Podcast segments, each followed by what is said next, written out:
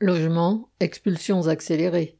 Cette année, la fin de la trêve hivernale le 31 mars se conjugue avec un projet de loi qui vise à accélérer les expulsions locatives et durcit la répression contre les occupants de logements vides ou de bidonvilles.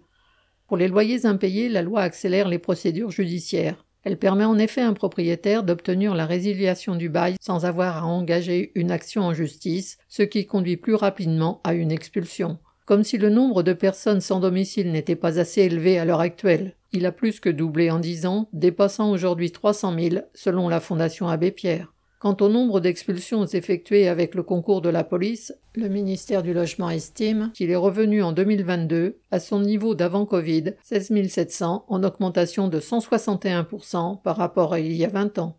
Le nombre de ménages obligés de quitter un logement est bien plus important, beaucoup n'attendant pas l'arrivée de la police pour le faire.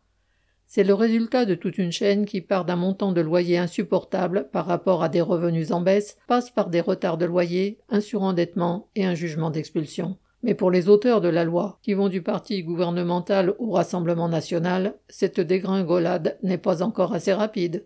Appel à manifester. De nombreuses organisations de défense du droit au logement et des syndicats appellent à manifester le 1er avril à Paris et dans d'autres villes pour protester contre les expulsions et les mesures gouvernementales.